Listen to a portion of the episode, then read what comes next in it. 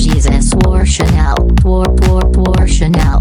Jesus wore Chanel. Yes, he wore fucking Chanel now, now, now, now, now. Jésus portait Chanel. Ch- Chanel. Ch- Ch- Ch- Chanel. Jesus usava Chanel. Jesus wore Chanel. Being extra. Vergonha pra mim é ser fã de uma artista que vira pó no meio do palco porque ela não, ela não, ela não, ela não. Está acabada e tenta se decorar em eu sou e fazer sucesso, sucesso, sucesso, sucesso, sucesso, Madonna, para de ser uma múmia egocêntrica, velho, não que, lada, lada, lada, para, para, para.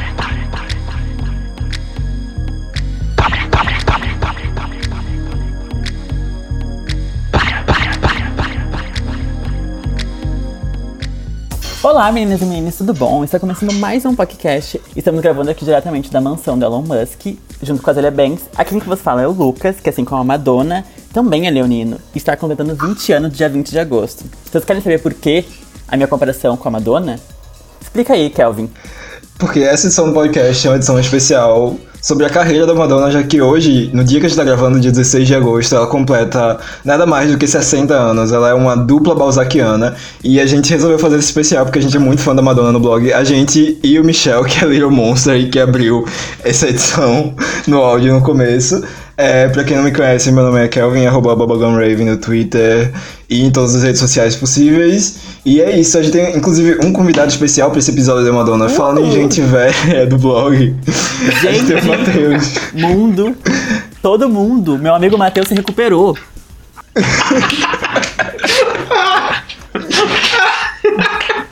Pois é, gente, muito obrigado por terem arrecadado dinheiro pra mim depois que eu caí do telhado comprando droga. É.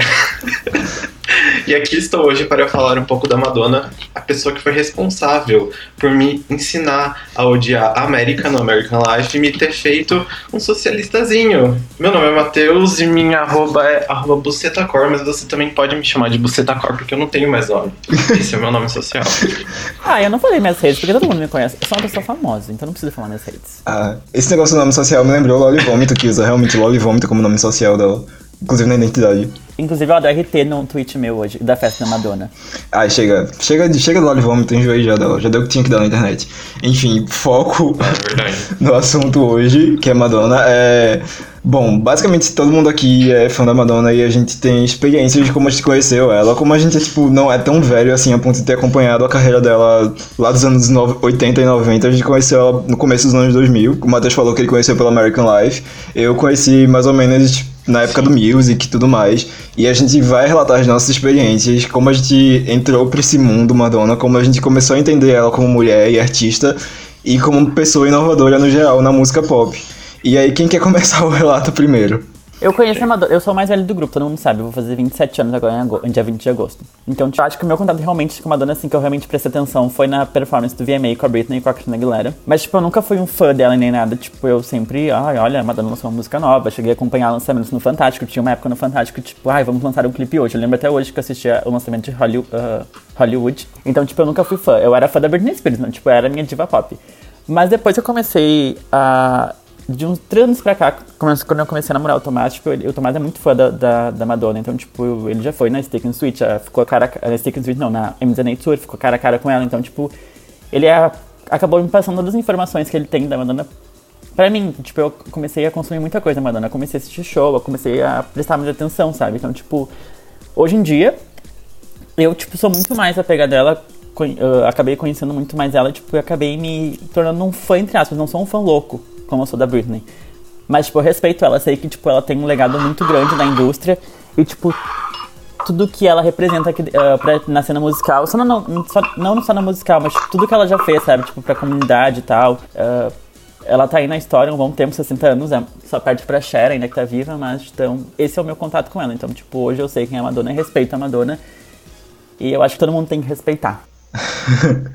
É engraçado o Tomás indo pra, pra MDNA Tour, não me surpreende, pois é uma bicha burguesa. Vocês conhecem rica. a Alice do Facebook, da, da Luana? Não, eu só conheço a Paula Viana do Facebook. Não, mas tem a Que é Alice, coxinha. que fez o vídeo da, Ah. dela e daí a Tula ficou muito brava e fez um vídeo. Essa Alice aqui de Porto Alegre é uma trans, o Tomás foi com ela no show da Foi com ela, não, a se conhecer no, na fila do show da Madonna. Ele ficou uma semana no final do show da Madonna.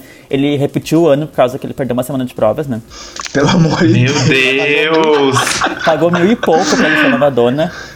E aí foi isso. Daí ele assistiu, ele no show, tipo, ele disse que a Madonna não, não tava planejando nem fazer, tipo, a passagem de show. Daí do nada ela apareceu e começou a fazer a passagem do show. E daí ela começou a botar a boca em todo mundo. Bem, bem, ela é- ele disse que ela é bem ignorante. Mas em contra, em- nesse contratempo, eu, tipo, eu, eu, ah, quando eu trabalhava no hotel do meu tio, tinha uma, uma mulher que era faxineira, e de vez em quando ela fazia bico como segurança. E daí, tipo, ela chegou a fazer segurança no show da Madonna, ela disse que ela ficou no backstage, a Madonna foi na segurança, e ela disse que a Madonna apertou a mão de todo mundo que trabalhava dentro do, do backstage com ela, sabe? Segurança, seja segurança ou, tipo, a menina que tava limpando, sabe? Tipo, ela era muito Ah. educada e muito... Esse é um assunto que eu vou retomar depois, que é tipo a. Como é o nome? A simpatia da Madonna, que é uma coisa que não existe hoje em dia, porque todo mundo tem essa imagem dela ser arrogante e tal. E que no começo da carreira era completamente diferente. Ela era simpática e divertida, e tipo, as entrevistas dela eram impagáveis e mudou. Mas enfim. É, a minha, enfim, a minha experiência com, com Madonna foi no começo dos anos 2000 já. E, bom, Madonna já era um nome que eu conhecia, eu ouvia falar, mas eu nunca me aprofundava porque era uma criança praticamente, no começo dos anos 2000 ainda. É, e aí eu conhecia alguns dos hits dela nos anos 80 e tudo mais, mas não, não ia muito além disso. Daí no começo dos anos 2000 tinha a MTV, que tinha o Disque MTV, e tinha o top de vídeos também da Sabrina Parratori na Band. Quem Nossa, lembra desse programa amava. icônico? Amiga, esse era o melhor programa da vida. É, Melhores incrível. clipes, sempre. Passava uns clipes sertanejos também, mas eu, eu relevava.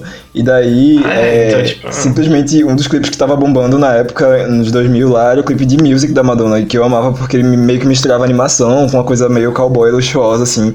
E a música era, tipo, o grande farofão dela, né? O primeiro grande farofão, assim, nível eletrônico.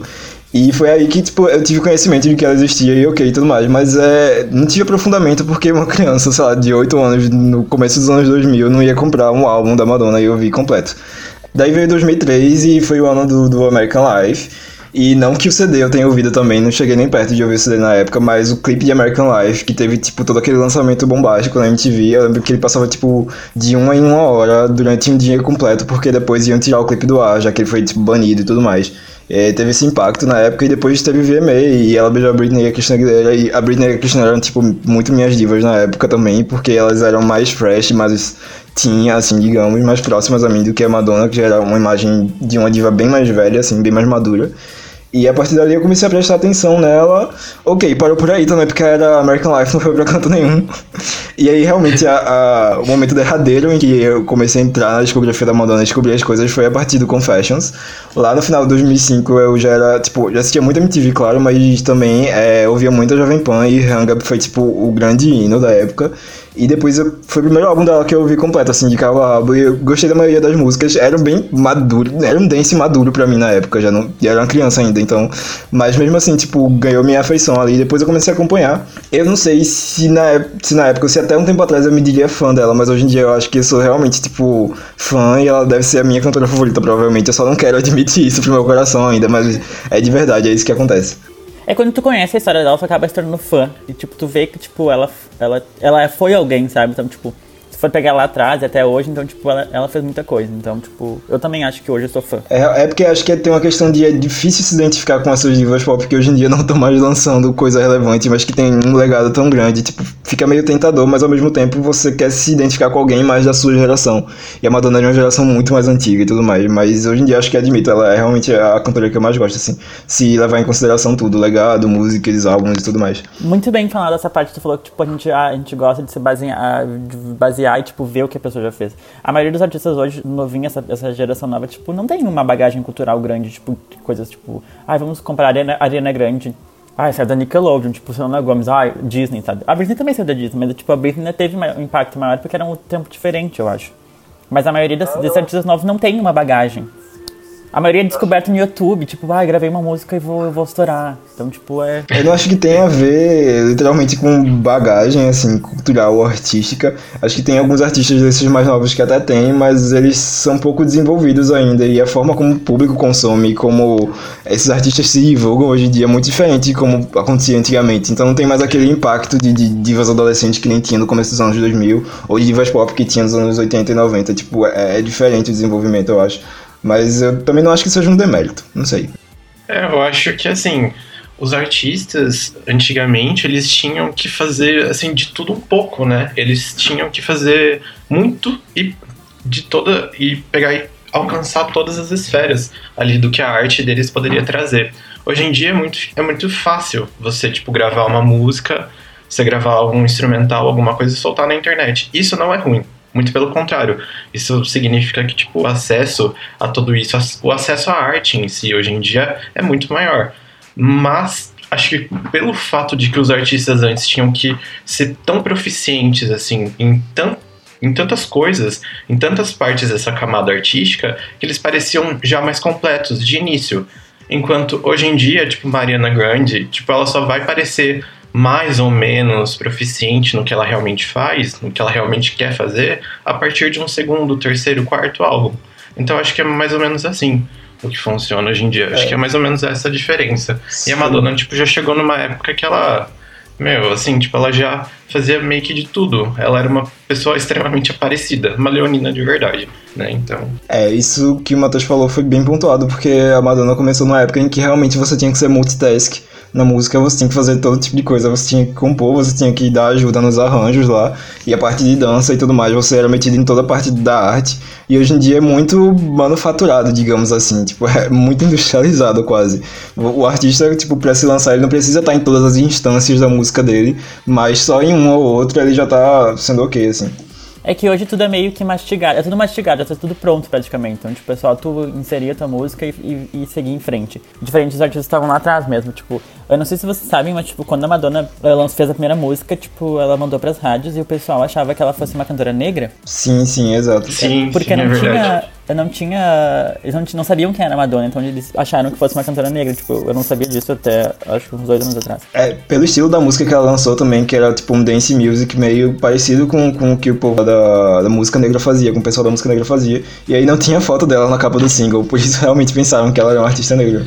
Não, e inclusive, tipo, a foto, a arte do- da capa do single tem, tipo, uma comunidade do Brooklyn, se eu não me engano, né? Que, tipo, tem pessoas negras, tipo, com boombox na mão e tal, não sei o quê. Então, fica- pensaram, né? Tipo, uniram os fatos e pensaram, ah, essa Madonna, e aí, tipo, usando um, um símbolo de religiosidade que, sei lá, pessoas brancas talvez não tentariam usar na, na indústria ainda, porque pessoas brancas são boring, é, pensaram, né, que elas são que ela era negra. E Matheus, uma coisa que faltou ainda foi Matheus contar a história dele com a Madonna. A gente esqueceu quase.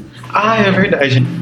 Então, foi. Não, primeiro eu conheci Madonna, né? Logicamente, eu acho que, assim, toda pessoa que nasce é, exposta à cultura pop, ela conhece Madonna. De, de um jeito ou de outro, mas ela tal- talvez não se aprofunde ou não saiba muito.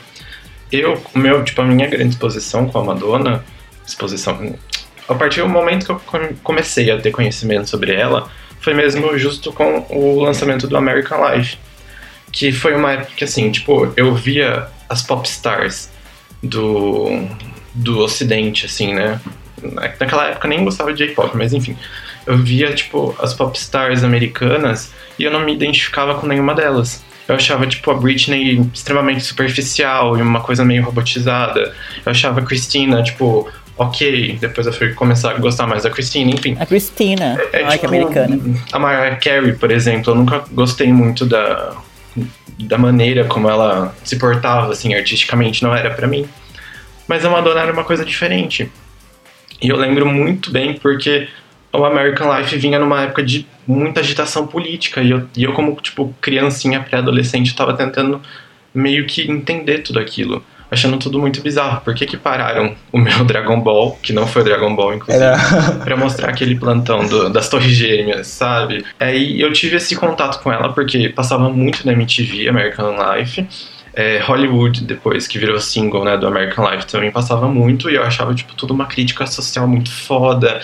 E eu já, tipo, pré-adolescentezinho, ai, eu odeio os Estados Unidos, ai, Estados Unidos é merda, ai, capitalismo, ai, não sei o que. Comecei a saber das coisas e comecei a, tipo, sabe, talvez alguma POC de hoje em dia teve isso com Witness da, da Katy Perry. É uma POC que não tá mais acorrentada ao ritmo, que ela descobriu os poderes aí de saber a política. Mas ah, tá bom, foi indo, foi indo, foi indo até que o Confessions foi lançado, num paralelo aí meu de história com o Kelvin também. o Confessions foi lançado e Hang Up foi realmente um grande hit, mas além de tudo foi tipo uma época que eu vi pela primeira vez, tipo, gays.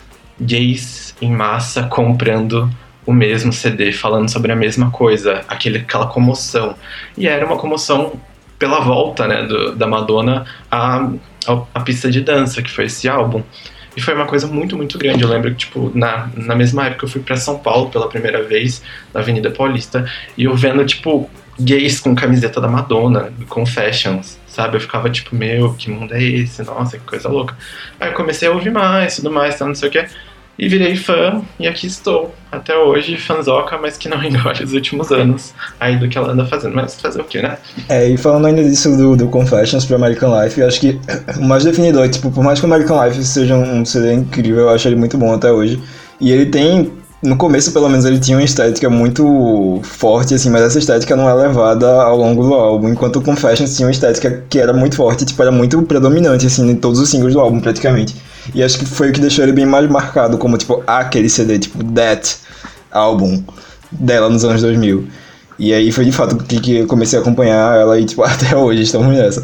Mas é bom, a gente tá falando da, da carreira dela, é bom a gente começar a falar do mais recente, dos lançamentos recentes que não são essas coisas todas. Ela deu uma decaída de, de qualidade desde o Confessions. E depois ela lançou três álbuns que são os piores da carreira, mas os fãs dela def- defendem até hoje. Eu vejo muito fã roxo da Madonna que, tipo, não, não quer dar o braço a torcer, a dizer que os últimos álbuns são ruins, porque é como se fosse, tipo, meio que admitir que as outras popstars mais recentes ultrapassaram ela de alguma forma, que eu acho que não aconteceu. Mas enfim, Rebel Heart, MDNA e Hard Candy. Bombas plausíveis. Olha, todo- todos os três são, tipo, vieram numa leva, assim, de música genérica e, tipo, ai, com, com feats. Ai, todos, acho que todos têm um feat com Nicki Minaj, né? Então, tá explicado. Mas, enfim. Não é música, tipo, não é a mesma música que ela fazia antigamente que tinha, tipo, um conceito por trás, tinha uma mensagem social por trás. Então, tipo, era música. Não que. Ah, era, confesso, tinha mensagem. Não sei se tinha mensagem, mas, tipo, era boa e, tipo, tinha um conceito, etc.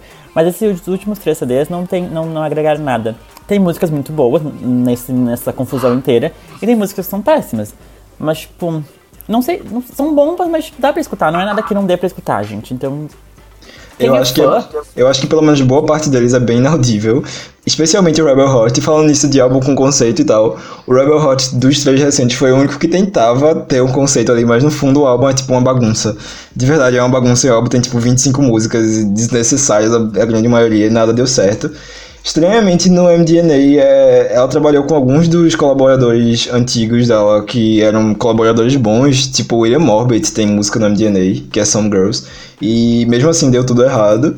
E o Hard Candy é aquela coisa dela pegando um, um som que já tava datado, tipo, tinha datado há muito pouco tempo, e ela lançou numa época com um timing bem ruim. E mesmo se ela lançasse com o timing certo, eu acho que continuaria ruim, tipo, muito ruim. É que eu acho que é- o Hard Candy, tipo, ele só deu. É que eu acho o Hard Candy muito bom. Tem músicas boas, tem músicas ruins. Mas ah, eu acho que o Hard Candy é uma estourada porque a turnê, a Stick and Sweet, foi uma turnê bem grande, né? Tipo, eu acho que, se não me engano, é uma das mais É. lucrativas dela. Tipo, que foi aquela coisa que estourou até no Brasil. Tipo, eu lembro que chegou a passar a transmissão ao vivo do show na rádio Jovem Pan. Tipo, era o show, era a transmissão, tava tendo uma transmissão do show na rádio, eu escutei na, na rádio. Então, tipo, eu acho que o Hard Candy teve ainda um impacto grandezinho pela questão, tipo, pela essa questão aí de ter essa Da, turnê da, da turnê. Mas acho que a questão da turnê, a Stick and Sweet, ela tem muito menos a ver com o álbum em si, muito mais a ver com o momento da Madonna hiper consagrada como aquela grande deusa da música pop, fazendo uma turnê que era, tipo, enorme, incrível, É com atos incríveis. Muito menos a ver com o álbum, eu acho. Eu acho que teve muito a ver com 4 Minutes também. Porque 4 Minutes foi tipo um super hit. Tinha o Justin Timber- Timberlake que tinha acabado de lançar o Future Sex né, na época. Que foi um álbum consagrado pela crítica, etc, etc. E foi tipo, assim, o que as pessoas esperavam de volta da Madonna depois do grande Confessions. Tipo, eu comprei o Hard Candy na época sem ter ouvido. Quando eu, quando eu botei no som, eu, tive, eu chorei, sabe? Gastei 30 pau nessa merda. Então eu acho que teve um pouco disso. Então depois do Hard Candy e depois da turnê, as pessoas começaram a perceber que a Madonna tava. Tava o negócio tava ficando confuso. Ah, eu sei que essa, É, época, eu- essa época do Hard Candy, ela lançou também, ela tava esquelética, né? Foi na época que ela tinha abrido as, as academias dela e tinha os DVD das academias e o pessoal tava metendo o panó porque ela tava muito magra, muito esquelética. Foi uma época difícil. E foi bem na época da separação, da separação do, do casamento dela, se eu não me engano. É, isso do que o Matheus falou que depois do Candy o pessoal começou a perceber que tava com fungo e tava, tipo, indo pra uma direção ruim a música dela. É porque logo depois veio o Celebration e o Celebration tem, tipo, sei lá, duas músicas inéditas só, mas as duas são muito genéricas e, tipo, muito ruins. Eu acho que daí o pessoal percebeu. Não tá, não tá legal o negócio, não. E aí veio o, o MDNA depois, uns anos depois. E aí, tipo, eu acho que a Madonna, tipo, nesses três últimos álbuns, ela se dedicou muito à questão de se escorar em artistas que estavam no, no auge. Não que seja uma coisa nova na carreira dela, ela já fez isso antes. sabe? Mas é que nesse caso ela parece que ela deixou tudo nas mãos dos outros, assim, para salvar a era e, tipo, sempre deu tudo errado, porque, tipo, É. não teve um controle de qualidade e os álbuns são desleixados mesmo, de verdade. Sim, no, no, no MDNA eu acho que o ápice foi o Super Bowl, né? Que daí, tipo, ela foi pro Super Bowl, daí ela tinha que lançar uma música pra cantar no Super Bowl, daí ela lançou o MDNA, né? É, não, é real, tipo, esses álbuns, pelo menos o Hard Candy e o MDNA, eles aconteceram por causa de, de espetáculos, né? O Hard Candy e Stick and Sweet 2 e o MDNA e o Super Bowl. Já o Rebel Horse não teve nada, foi tipo sem evento o álbum, tirando, sei lá, a performance que ela caiu no Brit Awards. Mas foi.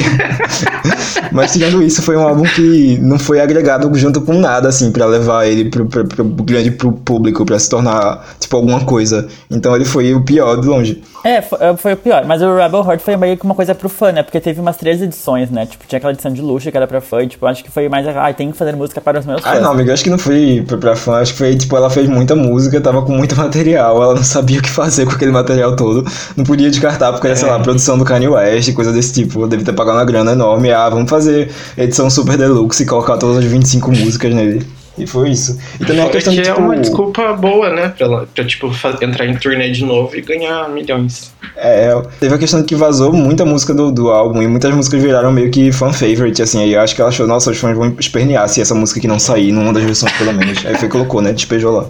Nossa, eu lembro até hoje, tipo, Living for Love, a versão demo. Demo, né? Demo, demo, mesmo. A versão demônia. É a versão demo de Living for Love era, tipo, muito boa. Assim, era. O, a voz dela tava clara. Tipo, o instrumental não tinha tanto essa coisa de Chiesa, Hideaway, sabe? Que eles tentam tanto imitar na música. E, tipo, várias outras demos, assim, do álbum que vazaram. Tipo, Wash, Wash All Over Me, era uma versão completamente diferente e tudo mais, papapá. E realmente, tava tudo parecendo promissor. Aí quando ela lança... Ai, caramba.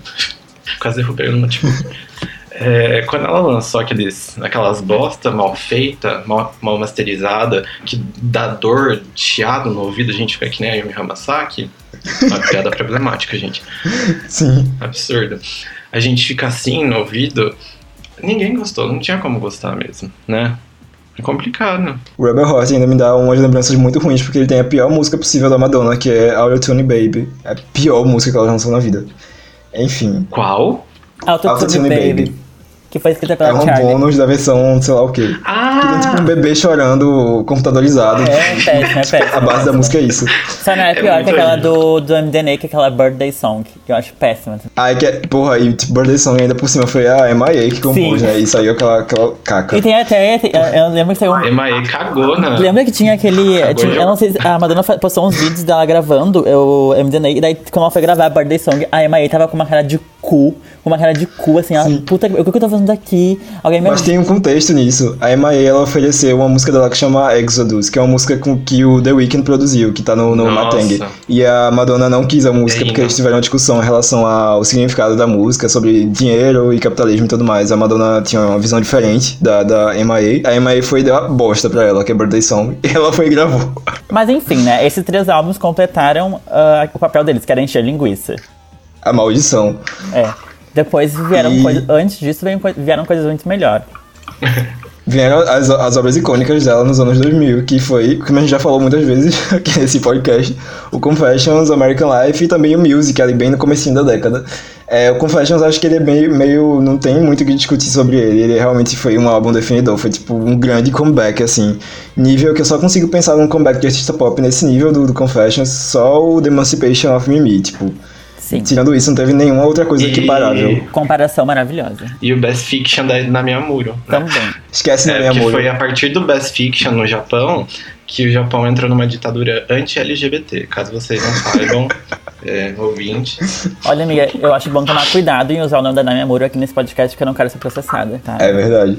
Voltando pro, pro Confessions, é... e aí o Confessions foi aquele estrondo todo. Acho que Hang Up foi um dos maiores hits que teve nos anos 2000. Se você for, se for uma bicha chartzeira, você acessa aqueles fóruns podres lá da B-Charts e da, da Pandora, você vai no, no- na parte de charts de Hang Up e você vê que ela ficou em primeiro em quase todos os charts oficiais assim do mundo. Acho que um ou outro só que ela não pegou primeiro. É muito bizarro até. E foi, tipo, realmente a grande música dos anos 2000. É...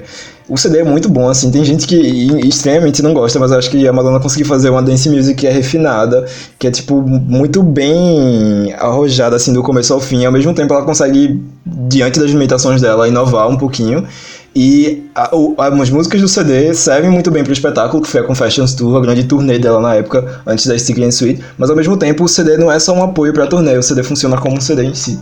É incrível, Amazing Showstopper. E foi uma aclamação, né? Foi, eu acho que foi um, um CD muito bem recebido É. na época e todo mundo usa ele como referência pra, tipo, pra tudo, porque é um CD maravilhoso. Ela tava maravilhosa essa época, linda, ruiva no clipe de Hang Up, ela tava maravilhosa e, tipo, ai. é, Foi, foi uma, uma das eras mais bonitas dela mesmo. Eu lembro que na época que esse CD foi lançado, e um pouco depois, ela sofreu acusações de estar copiando Goldfrapp, né? Por causa da sonoridade. né? inclusive a, a- por causa da sonoridade do CD e tudo mais, e realmente faz muito sentido. Porque o que a Madonna sempre fez foi tipo, pegar umas coisas ali, aqui e ali do underground e botar na música dela, mas numa, numa plataforma mais acessível e mais pop, Ah. sabe? Um pouco mais diluída. Mas assim, sem tirar também o, o mérito dela, porque querendo ou não. Todo mundo faz um pouco isso. E outras cantoras já fizeram, tipo, carreira de videografia, assim, copiando vídeos dela. que a Vin sabe quem. Mas é, a musicalidade do Confessions eu acho que é tipo o ponto principal dele ser tão tão icônico porque ele é um álbum dance e italo disco tipo do, do início ao fim e cada música é muito singular é muito diferente tipo quando chega Isaac né que tem todo aquele cântico enfim todo aquele cântico na na, no praticamente do início até o fim da música, quando chega naquela parte do álbum, é algo inesperado, é algo super inédito. E mesmo assim ela não deixa a peteca cair, isso é um álbum completamente dançável inteiramente, inteiramente. Então, tipo, eu acho que ao contrário, tipo, do American Life, do Music, que, tipo, tinham muitas revelações pessoais, enquanto o conceito para as outras pessoas não podia, podia não ser muito claro, né? Porque o American Life, tipo, tinha essa proposta socialista, mas era um álbum confessionário. É, acho que isso uniu muita coisa. Ela basicamente, em suma, ela uniu a arte ao pop, pop.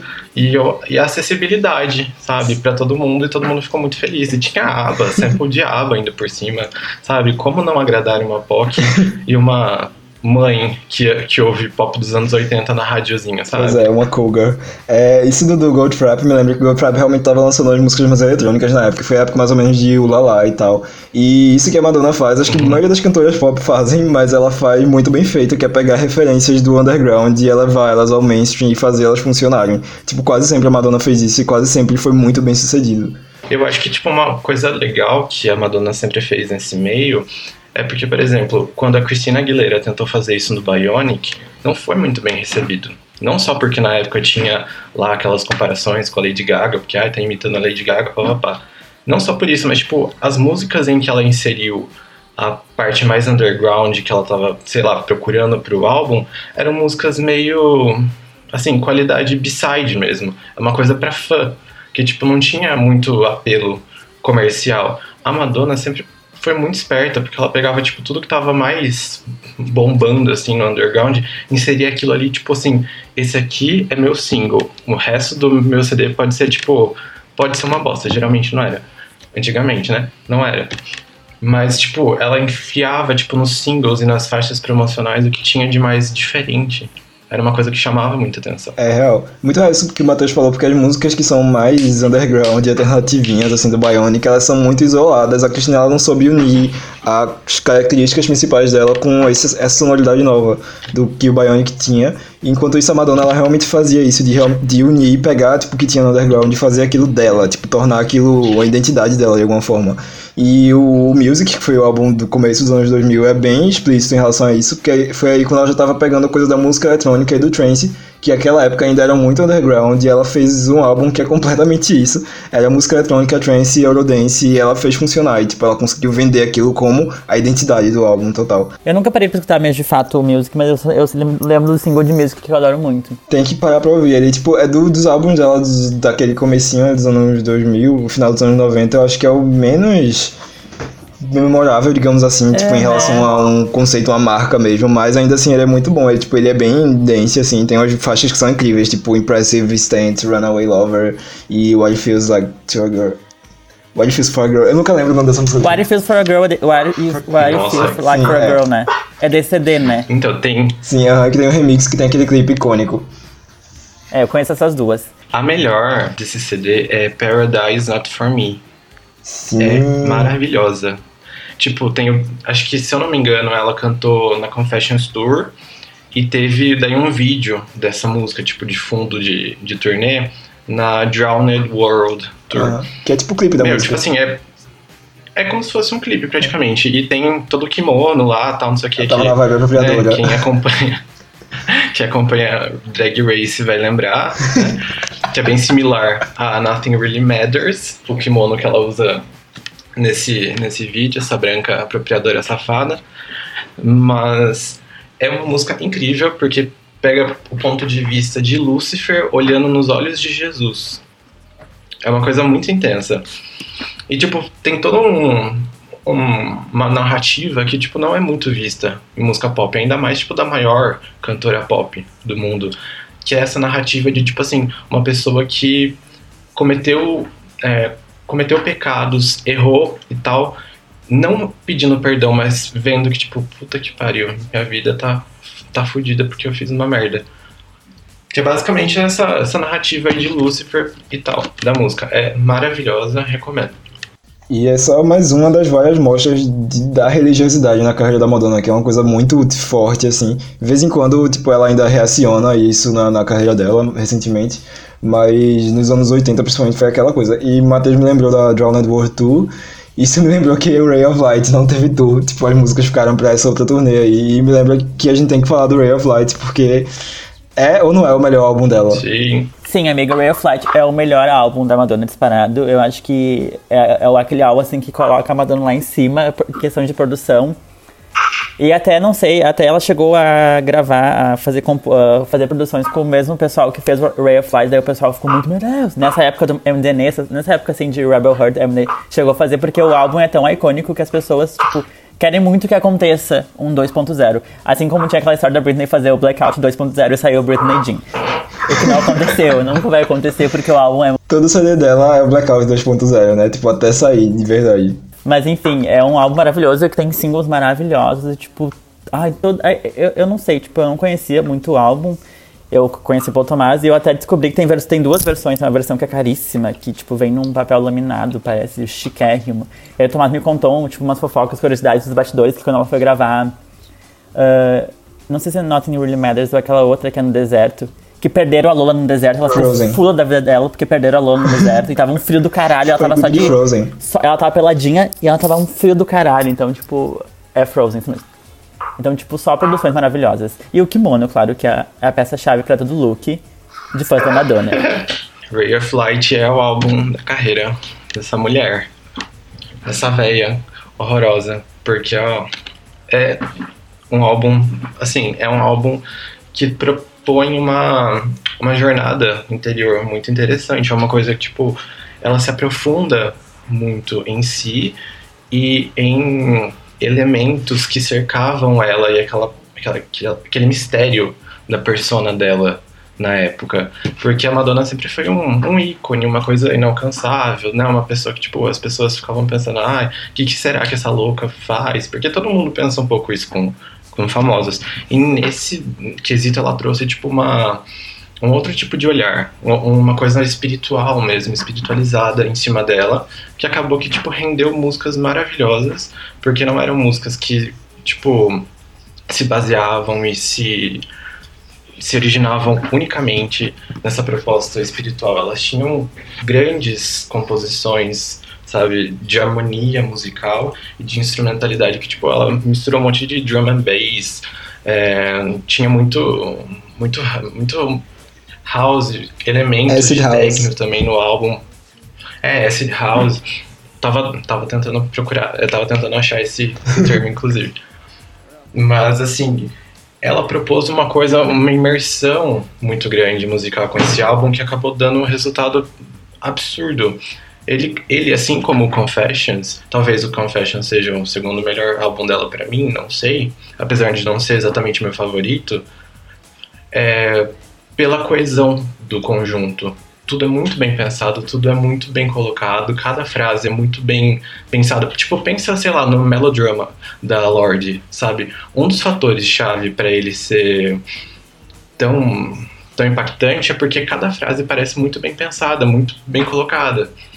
Então, é isso.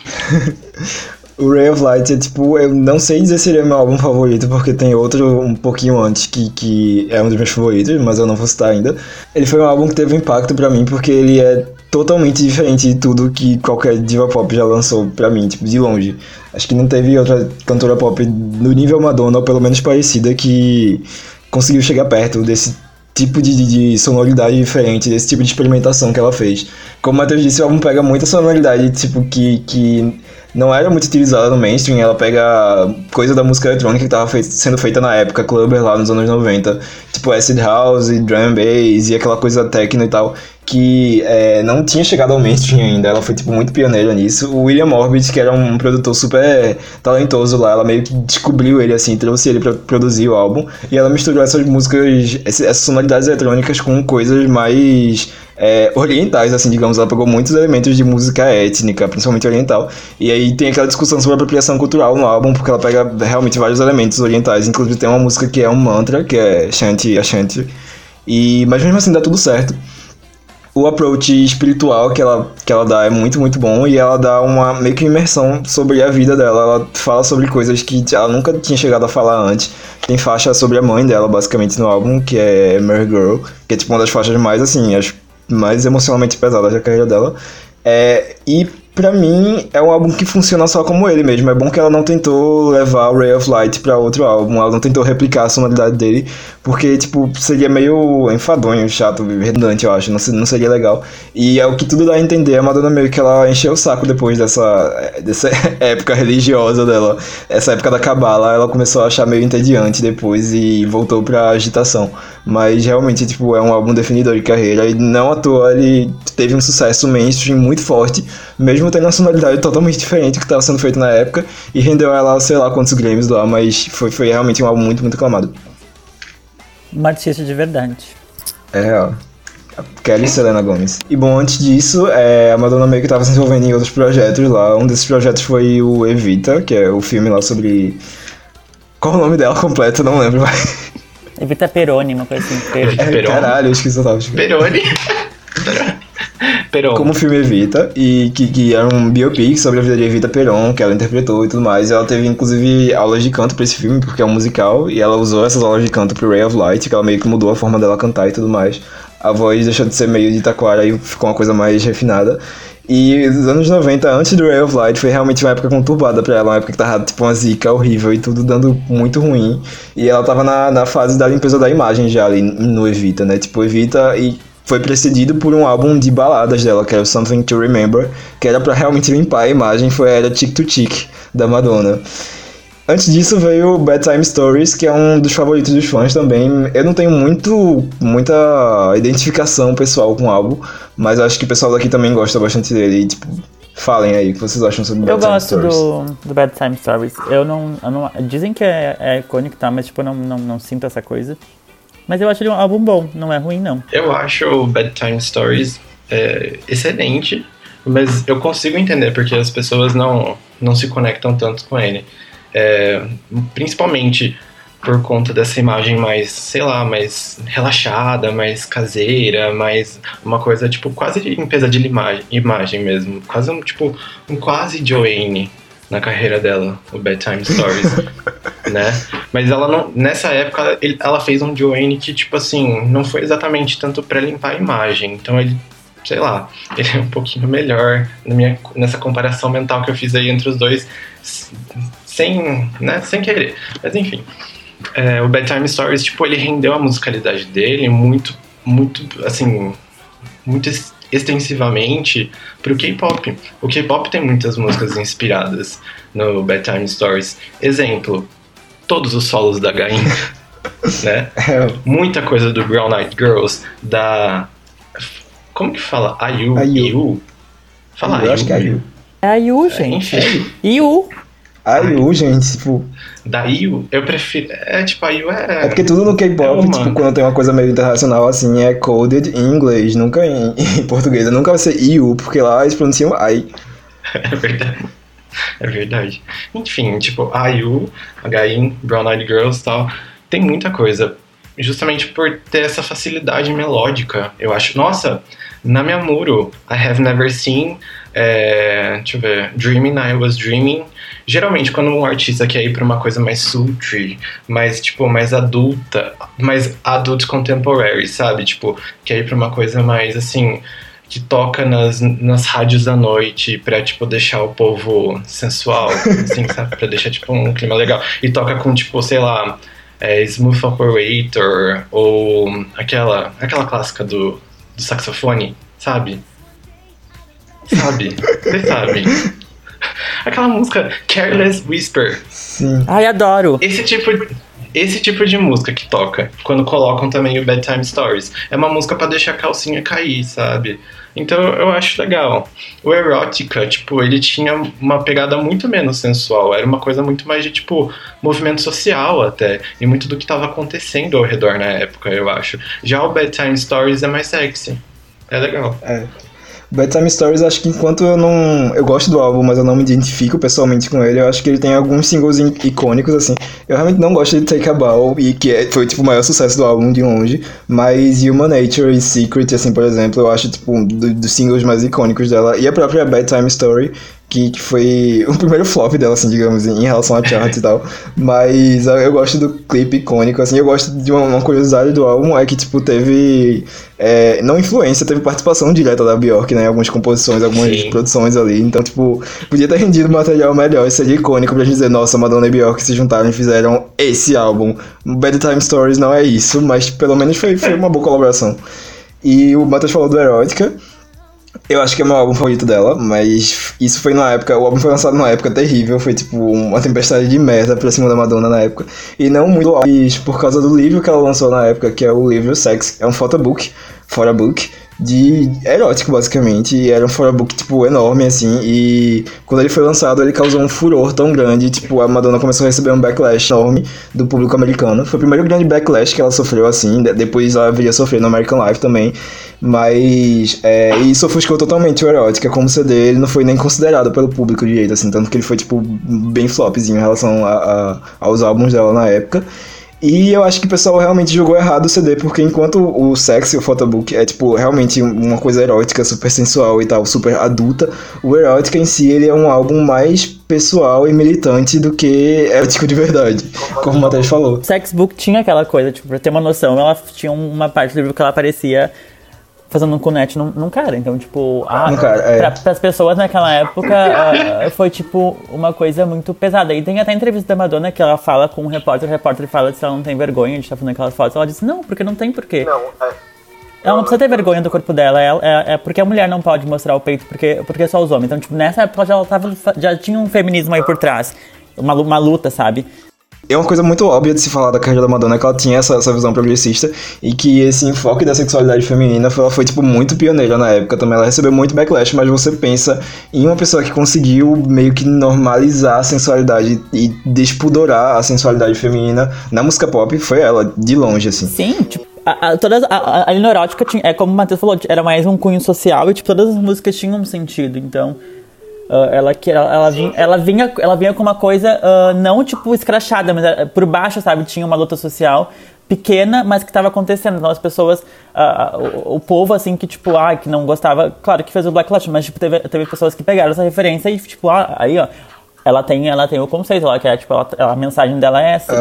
Só que, tipo, óbvio. E acho o- engraçado que esse backlash, ele, tipo, não foi nem muito justificado, porque o sex era um trabalho muito específico para um público muito específico consumir. Tanto que o livro era, tipo, caríssimo e era um livro de café, assim, era um, um livro de café, como explicar, era um livro de mesa, pra, pra você colocar num restaurante temático, assim, não era um livro que você vendia em qualquer livraria por aí.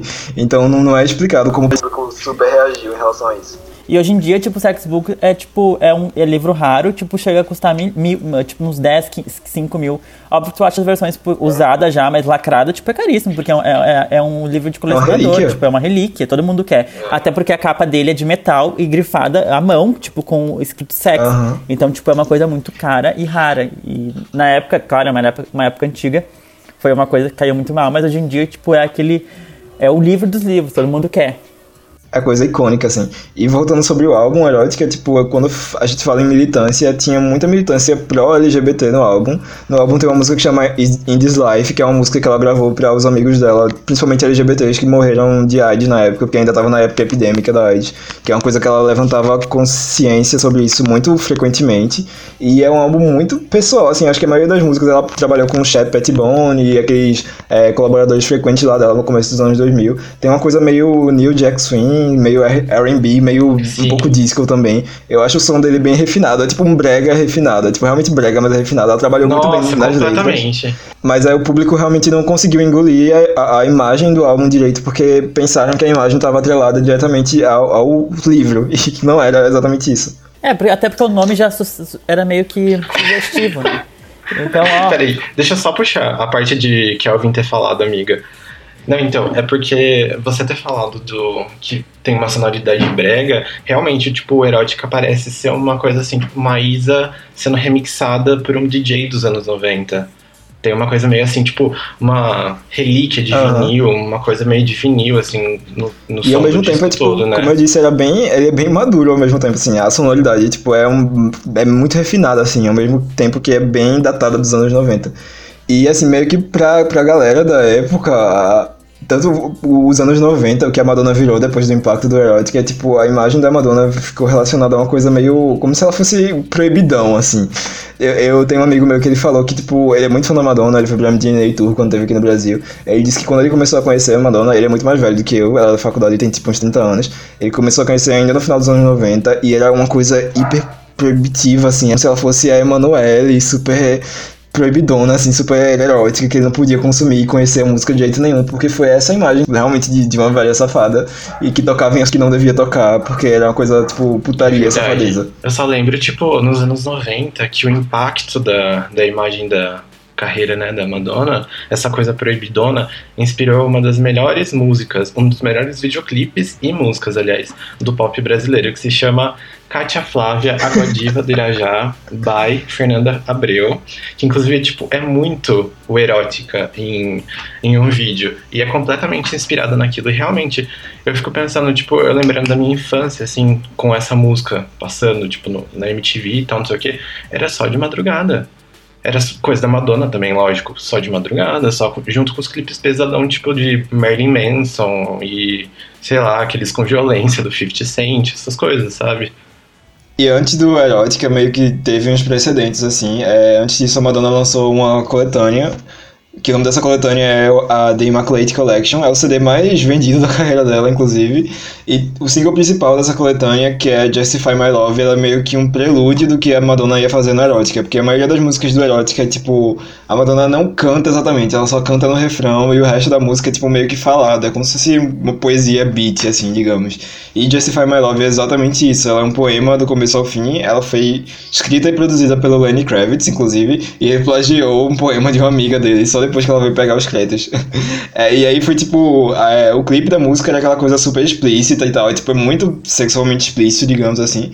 E ele foi banido da MTV, então a Madonna acabou lançando é, o clipe como um single vídeo, que era um, um single que vinha com bônus, um VHS com vídeo, e foi o single vídeo que mais vendeu na época, assim, dado o poder dela. E a música também foi primeiro lá nos Estados Unidos, e é uma música tão adulta pra você pensar que pegou primeiro e foi super mainstream na época, é tipo até meio estranho.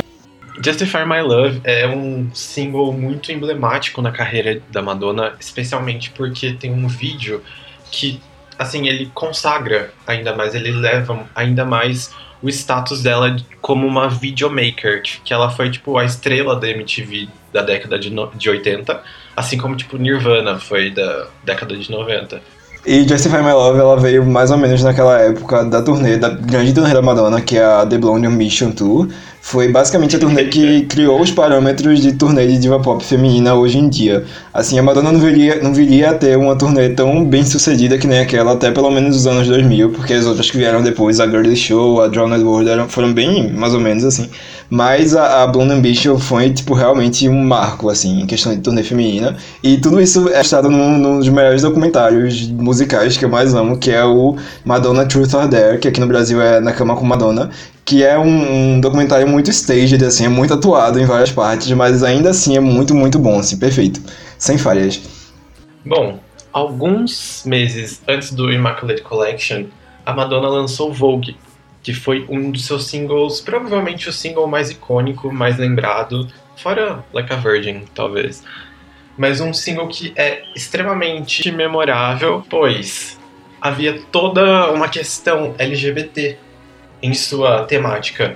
Voguing, especialmente, é uma, um gênero de dança que foi popularizado, inclusive, pelas balls e pelos eventos que eram promovidos pela comunidade LGBT, principalmente de Nova York e de outros pontos da Europa, como Berlim, que geralmente não são muito, muito citados, mas enfim. Madonna veio, pegou, condensou esse estilo de, de dança, condensou também numa caixinha de música house, que também combinava com esse tipo de ambiente, que geralmente também era tocado é, para performances dessas danças, e lançou isso para o mainstream, o que foi um grande choque para muitos. Muitas pessoas da, do, da comunidade LGBT elas se voltaram contra aquilo que estava acontecendo, aquela gentrificação, digamos, da, do seu conteúdo, da sua cultura, canalizada pela música da Madonna. E existe até hoje essa, essa discussão de que se ela não tivesse levado esse tipo de cultura para o mainstream, talvez a, o conhecimento das pessoas, conhecimento básico não seria o mesmo sobre a cultura, essa cultura de balls e competições de drags e estilo, fashion, dança, etc, etc ou se ela realmente se apropriou de uma coisa que era de, de muito nicho e meio que gentrificou, deu uma deu uma, sei lá, uma modificada, assim, uma diluída no negócio. Existe até hoje essa discussão aí, mas de qualquer forma, Vogue é conhecida por todo mundo que conhece Madonna. De alguma maneira, aquele vídeo com aquela dancinha impactou uma, toda uma cultura pop e também influenciou muitos a dar uma, um olhar a mais para essa, pra essa cultura LGBT, para esse, essa esse lado. discussão sobre apropriação ou não, eu acho eu não sei se, se eu entraria nesse mérito, porque a Madonna realmente foi muito apoiadora da comunidade LGBT, tipo, desde o começo da carreira dela, praticamente.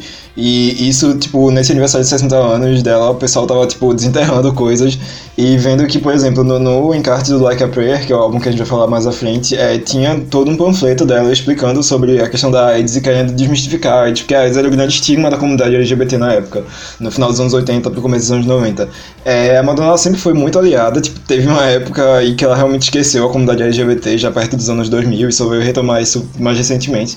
Mas mesmo assim, é, eu não acho que seja apropriação exatamente. A questão de apropriação cultural é também um campo minado, assim, para você discutir, porque apropriação Uma... cultural, no cerne da, da expressão, é uma coisa neutra, não é uma coisa exatamente é, pejorativa, a não ser que isso seja usado de realmente uma forma super, super, super opressora. E eu não acho que, que a Madonna usou de uma forma opressora é, essa parte que ela pegou da cultura LGBT de, de cor, de, de, é, de periferia americana e europeia. E eu acho que se o Vogue é conhecido hoje em dia, se o Vogue ainda, tipo, tem essa chama hoje em dia, tem vários grupos de Vogue que dançam aqui na cidade, por exemplo, que é bem tipo, fora desses centros, grandes centros LGBT, é porque a música Vogue ela teve seu impacto em difundir a dança. Eu concordo. Eu acredito que, assim, ok, ela pegou elementos de uma cultura que não era a dela e jogou pro mainstream de uma forma mais diluída, etc., como eu falei. Mas, assim, nada beirou a, a uma paródia ou algo ofensivo. Então, muito pelo contrário, foi tipo uma, uma homenagem, um tributo muito bem feito. Tanto que a música é conhecida por todo mundo hoje em dia. A mu to falar todo mundo é, né? Ai, todo mundo. Estou generalizando. Mas, assim, ela é realmente muito conhecida. Voguing, a, o estilo de dança, foi, assim, algo que foi realmente marcado e associado à Madonna. Então, para mim, pessoalmente, eu como uma pessoa gay, eu ia falar uma pessoa LGBT, mas né? Enfim, é, eu não vejo problema nenhum. Eu acho que ela ter colocado isso no mainstream, especialmente pela época, foi algo extremamente pertinente, inclusive. Sabe? Precisava. Progressista. Progressista né? pra caramba, nossa. É, o corpo de dançarinos dela quase todo na época era LGBT, assim, ela não teve vergonha de mostrar, tipo, de dar atenção para esses dançarinos LGBT na, no clipe de Vogue. Não só no clipe de Vogue, mas no clipe de Justify My Love também, que tipo, tem muita coisa, assim, bem LGBT zona forte. E, enfim, voltando um pouco mais atrás na carreira dela, teve um dos álbuns que foi o grande definidor ali dela nos anos 80, que tipo, definiu a Madonna como a hitmaker e a mulher à frente do seu tempo, que foi o Like a Prayer. Eu não sou muito fã desse álbum em si, tipo, a musicalidade dele eu, nem me agrada muito, e olha que ele tem, sei lá, parceria com Prince e tudo mais. Mas os singles dele provavelmente são alguns dos singles mais icônicos da Madonna, tirando Cherish, que é tipo, bem nada a ver. Mas Like a Prayer, a música, e Express Yourself são dois é, ícones de dois lados muito importantes da Madonna. Que um é um lado religioso, de falar sobre religiosidade, tocar em assuntos religiosos que eram muito cabeludos pra época, e o outro é da questão feminista e progressista mesmo, de empoderamento feminino, que ela tava fazendo já lá em 1989. Inclusive, eu gostaria de falar aqui que a Madonna, em 1988, 89, era muito mais progressista e pisou na Nami Amuro, que demitiu seus dançarinos LGBT quando foi fazer uma turnê maior pelo Japão. Uma denúncia aqui. Mas enfim, o Like a Prayer, é, assim, ele é bastante lembrado, eu também não gosto muito dele de musicalidade, eu acho ele meio perdido, assim, sabe? Muita coisa uh, que não, não junta. E o pior de um disco, para mim, nem sempre, mas assim, uma, um fator negativo para um disco para mim é que os singles sejam necessariamente as faixas mais fortes do álbum, sabe? E no Like a Prayer é totalmente isso. Os singles realmente são as faixas boas. E as b-sides, né, tipo as músicas de lado são meio hum, hum, são meio Palmolão. produzidas, inclusive. É, são meio palmolão, enquanto as outras têm, tipo, até uma masterização melhor. Eu sinto uma diferença de som até, né, de música para música nesse álbum. Mas, enfim, na época foi um sucesso, especialmente pela temática de letras dele, que lidava com religiosidade, óbvio, pois Like a Prayer, Express Yourself, que tinha a liberdade feminina e uma, uma petição coletiva para que todos se libertassem. Uma coisa que foi explorada depois também por Luna em Free, Free Somebody, que é a sucessora natural e coreana de Madonna. Mentira. Mas. E teve, tiveram alguns outros, inclusive, tipo, Till Death. Não, Promise to Try. Que é uma música tristíssima, acho que uma das mais tristes pra, da carreira dela que é tipo uma conversa com a mãe dela que morreu quando ela tinha 5 anos. Ela foi explorar esse tema também numa B-side chamada Mother and Father, do American Life. Mas, diferente de, é, de Mother and Father, é, Promise to Try é bem triste mesmo, é bem, assim, diário, digamos. E também tem outras faixas, como Keep It Together Spanish Eyes, que de uma certa forma fazem uma militância aí, sabe? De tipo, juntar os povos e apreciar minorias. Tipo, Spanish Eyes é basicamente ela é, apreciando pessoas, a beleza, a natureza de pessoas que não são brancas. A Madonna tinha meio que uma obsessão, assim, ela tem ainda uma obsessão por essa coisa É. latina, espanhola, né? Nunca vou entender isso, mas pelo menos rendeu bom material, assim. E é, tanto a Isa Bonita, que é do álbum anterior, quanto o Spanish Lesson, que é a única que se salva lá do Hard Candy, tirando os singles. Sim, é verdade, é verdade. Ah, eu acho que eu gosto mais de alguma no Hard Candy, mas tipo, nem vou fritar meu cérebro agora pra pensar, porque tanto faz Hard Candy, sabe? Estamos falando de coisa melhor agora. Like a Prayer. É, isso de Spanish Eyes ter essa coisa latina, inclusive, né? Tudo, tudo isso daí, pra gente é muito estranho em 2018. Porque a gente pensa, ah, essa branca safada se aproveitando de minoria pra fazer, sabe? Mas assim, existe uma. Uma. Sei lá, uma conexão muito forte com, com a temática da- da época, com a militância, digamos. Nem militância, tipo, com, a- com os eventos da época. A Madonna, tipo, dessa época, ela representava uma coisa muito nova-iorquina, de, de viver no, nas ruas e saber do que estava acontecendo, conviver com diversos tipos de pessoas, de etnias diferentes, tal, uma coisa que para a América da, daquela época não, não era ainda tão vivo quanto hoje. Então, tipo, mesmo nessas intenções que pare- podem parecer meio, sei lá, meio aproveitadoras dela, a Madonna contribuiu com, sei lá, com muita coisa, com combate à homofobia, combate ao sexismo, combate ao, ao Trump hoje em dia, que começou desde lá atrás, sabe? Ela, toda essa política, toda o alt-right, toda a direita, a Madonna lutou contra a direita desde o começo. É, eu acho que hoje em dia, tipo, essa ligação dela com o hispânico, o latino, tá mais pra uma coisa de, de safadeza imperialista mesmo. Porque se você vê na, na Rebel Heart Tour, ela performa lá Isa Bonita, que é uma música que fala sobre uma ilha caribenha aqui da América Central, enquanto ela tá vestida de toureira, que é uma coisa espanhola lá da Europa, que não tem nada a ver com a outra, só a língua espanhola, fim. Mas, é, voltando pra Like a Prayer, a música, tipo, é uma das mais impactantes dela, assim, foi o primeiro single do álbum, teve aquele impacto todo. O clipe também, por ser uma exploração da religiosidade que, tipo, nunca tinha sido feito antes. No clipe ela é, tipo, apaixonada por um santo, e esse santo é negro, então ela já quebra uns dois ou três paradigmas, ela ainda usa a imagem da Ku Klux Klan, que é aquelas cruzes pegando fogo de forma meio que irônica, assim, e pungente num comentário social, como a população negra ainda era tratada naquela época nos Estados Unidos. Não que tenha melhorado tanto assim até hoje, né? E a música também é, tipo, inovadora no quesito que é. Tem um quê sonoro muito mais pesado do que as músicas dela tinham antigamente. Porque até ali, tipo, naquela época, nos anos 80, a Madonna já tava amadurecendo a imagem dela no True Blue e tudo mais. Mas Like a Prayer é realmente uma música adult contemporary que vem com um elemento que não, não se tinha antes. Tipo, ela pega um coro gospel e enfia na música, assim, dá tudo muito certo. Tipo, a música é muito ornada, muito bem produzida.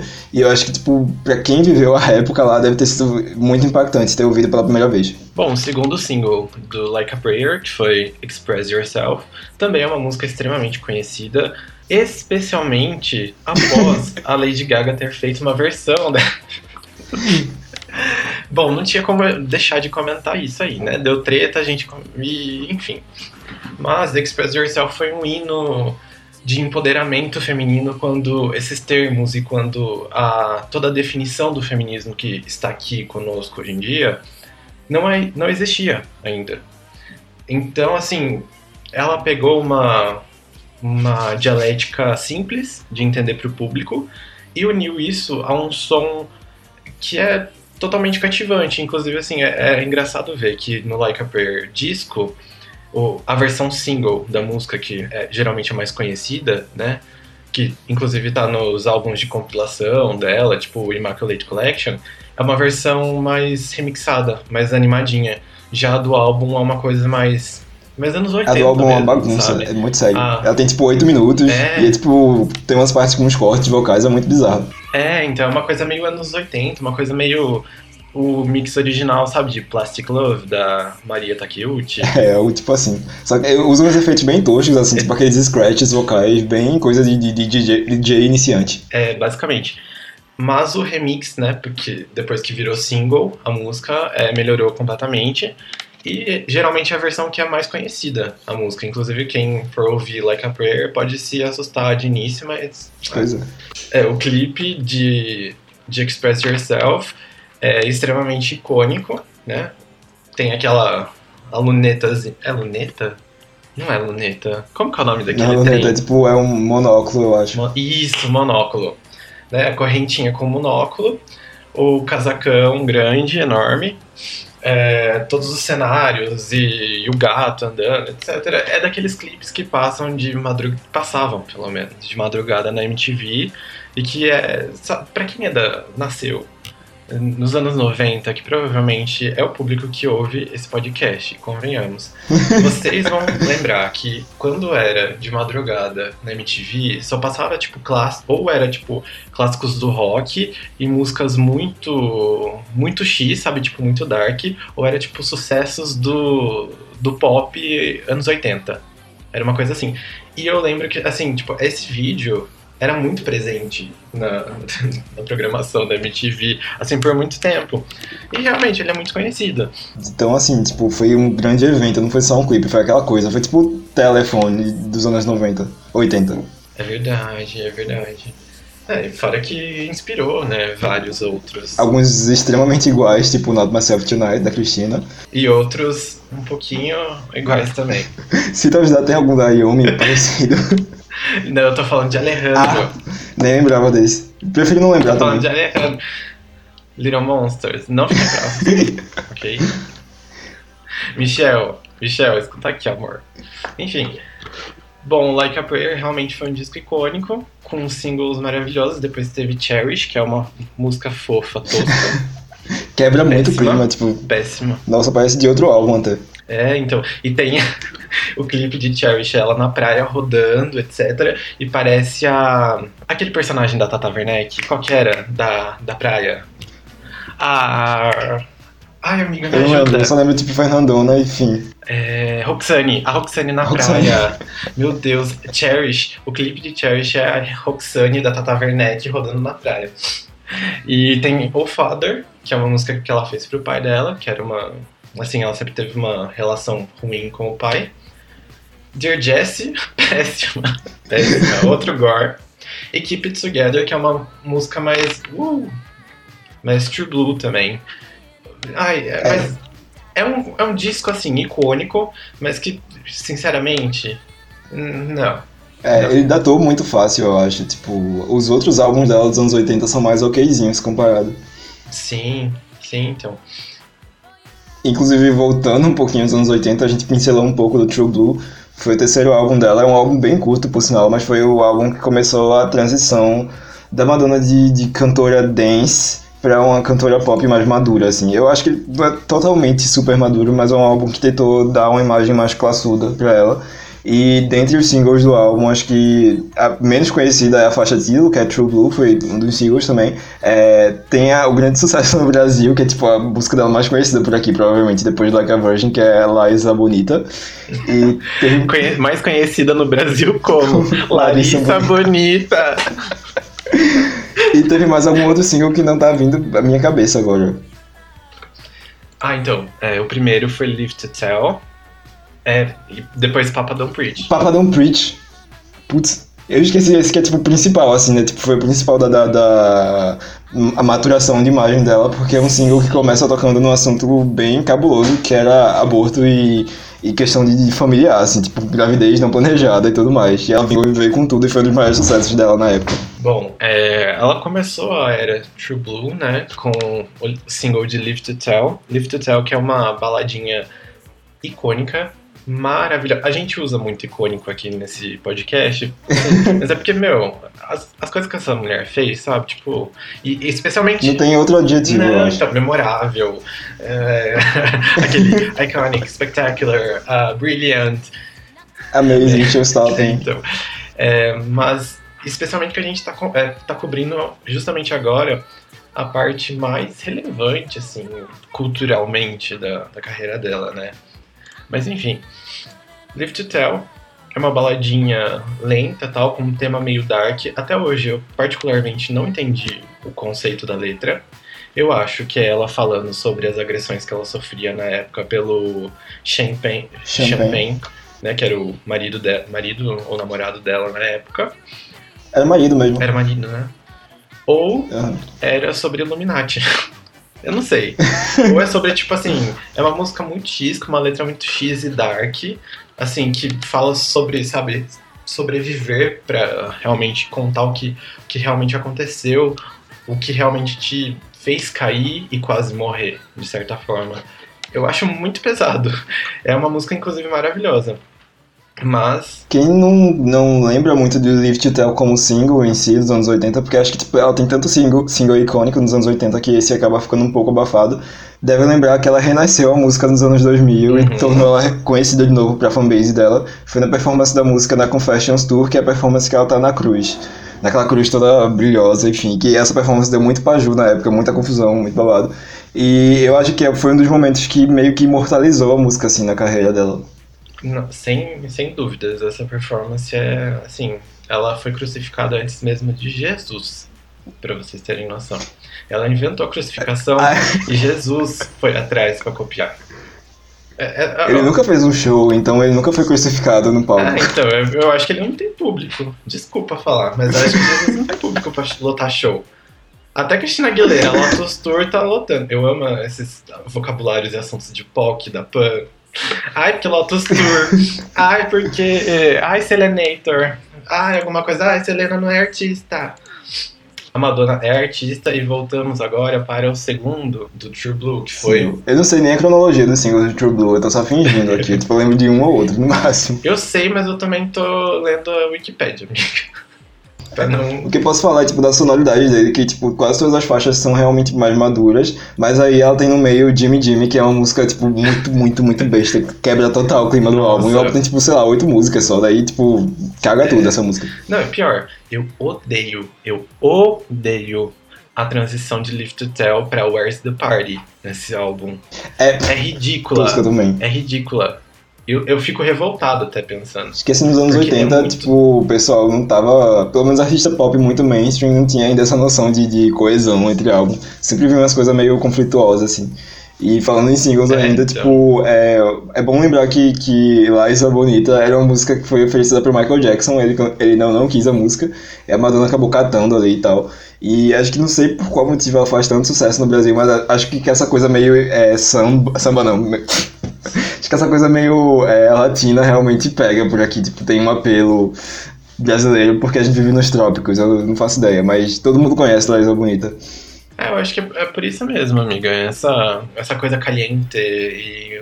ah, de telenovela Americana, é. Essa coisa valen- valentina. É uma coisa meio Thalia.